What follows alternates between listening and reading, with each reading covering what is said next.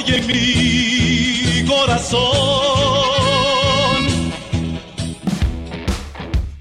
Bienvenidos a Visión Americanista, señores señores. Un juego bastante bueno, hay que decirlo, allá en la Sultana del Norte. Em, a ver, vayamos por partes. Una muy buena noticia. El cabecita Rodríguez demuestra que tener un delantero de área que realmente sabe anotar goles, que no necesariamente son hechos, pero que sí te permiten ver que una buena definición hace la diferencia. Muy buena noticia porque eso le brinda confianza a cualquier delantero. Y después de ahí en más, me parece también un buen planteamiento del Tan Ortiz con sus asteriscos. ¿Qué quiero decir con asteriscos? Cuando digo buen planteamiento, pero con asteriscos, simple y sencillamente que el parado es eh, un nuevo parado, no es el parado que se venía manejando la temporada anterior.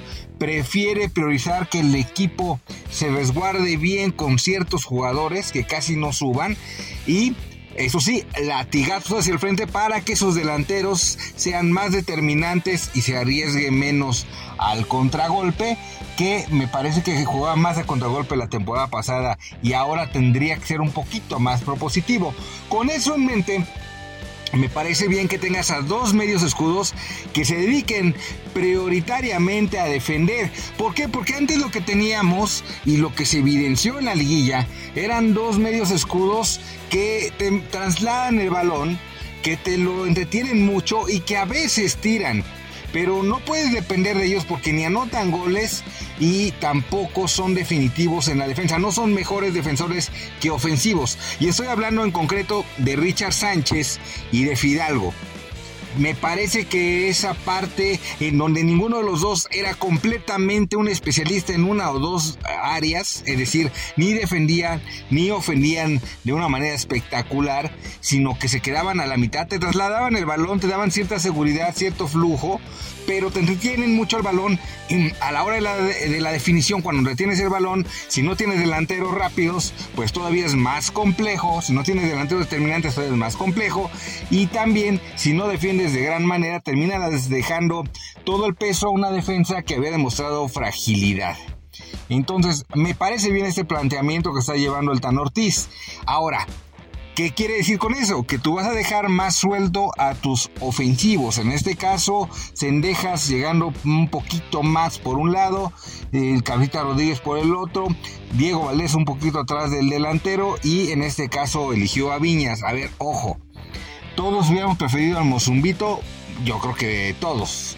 Porque aparte venías trabajando con él muy interesante en la pretemporada, hizo un muy buen juego ante el Atlas y no tendrías por qué haberlo sentado.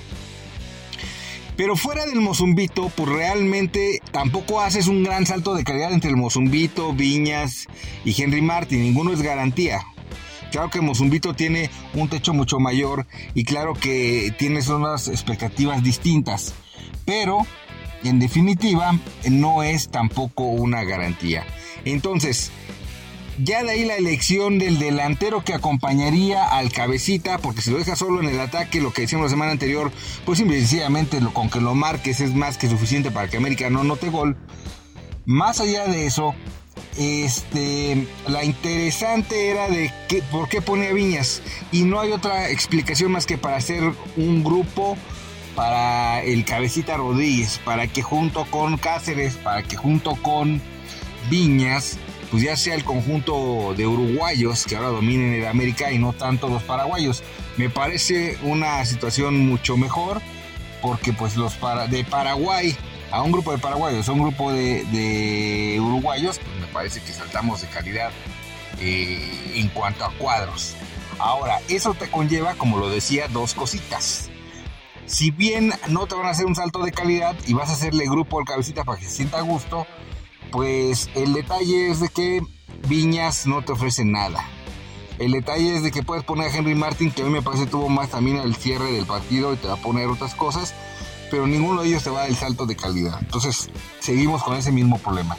Y en defensa, al meter a Cáceres, pues también das de repente muchas ventajas porque es, es un marcador rápido, pero no tiene tanta presencia. Y muchas veces tampoco es tan preciso, cosa que hoy se vio como muy reflejado. Entonces, el incluir a estos dos dentro de un planteamiento, por más bueno que sea, que no te van a, ver, dar nada extraordinario y que te pueden limitar, pues eh, por hacer un grupo, vamos, es una apuesta arriesgada. Claro, siendo sudamericanos, están muy acostumbrados a ese tipo de situaciones porque sabes que se pueden ir hacia arriba este grupito, en este caso de uruguayos. Pero después todavía pones en tu alineación eh, una buena, un buen planteamiento. Después todavía pones otros asteriscos que me parecen también pues más graves. Uno es Miguel Ayun y el otro es Fuentes. Fuentes ha demostrado su calidad, es un gran jugador, me parece que hay que estar muy agradecidos de que llegó al América cuando no esperaba nada de él, pero ya la estamina para correr, para corretear a ciertos jugadores, pues ya no es la misma y que bueno, que te ataque pues ya es mucho más complejo. Y del otro lado del Ayun, lo queremos, en su momento fue una pieza importante, pero en definitiva no está para ser titular en el América y vamos, me apuran ni siquiera para jugar. Insisto mucho en el tema, lo dije en su momento. Si hubiéramos querido a alguien de estas características, hubiéramos dejado a Sir Paul Aguilar. San se acabó. Pero bueno, la Jun es una vía de llegada para todos los equipos que te puede mandar centros muy distintos a Jorge Sánchez, puede ser pero en definitiva nunca te va a cortear a un jugador él solo y se lo va a llevar muy fácilmente. Que fue lo que sucedió prácticamente en los dos primeros goles de Rayados. En el primero, si bien me parece que Ochoa pudo haber sido eh, mucho más, no es que se haya regalado, pero un tiro de Estefan Medida desde la esquina del área grande, pues no te debería de sorprender y mucho menos porque te pasa prácticamente a la altura de la cabeza. Entonces, yo siento que ahí Memo falló, sí lo sorprendieron, pero adivinen quién llega tarde a la marca de ese jugador que iba a tirar y que se tomó como media hora para tomar la decisión. Miguel Ayú. Hoy es que había subido lo que tú me digas, pero básicamente si él no es capaz de cerrarte a un defensa que está llegando para tirar, pues bueno, te sirve de muy poco. Y en el segundo gol, pues no se diga, porque básicamente van dos jugadores sobre de él. El jugador que estaba como sobrando más era Miguel Ayun, se lo llevan con una facilidad pasmosa, meten un centro, un buen cabezazo y vencen a Ochoa. Entonces, ya de ahí estos asteriscos en las laterales, me parece que todos coincidimos en que Miguel Ayun no debería ser titular. ¿Quieres darle una cicate a Jorge Sánchez? Ok, te lo compro.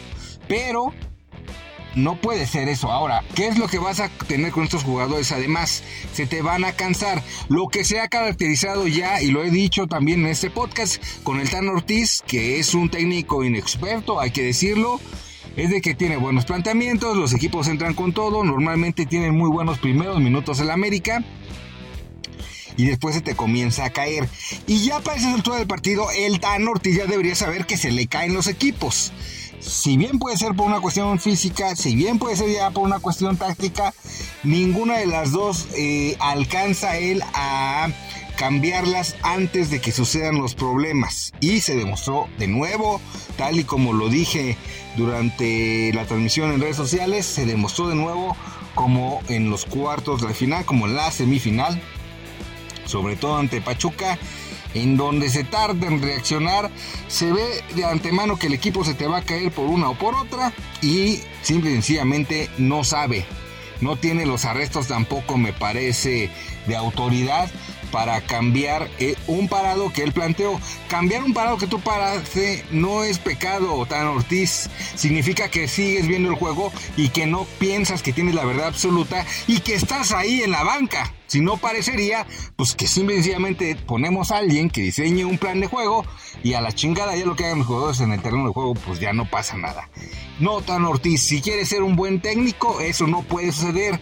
La rachita de buena suerte de la temporada pasada ya se acabó. Ahora se te evalúa de acuerdo a lo que tiene que ser un técnico del América.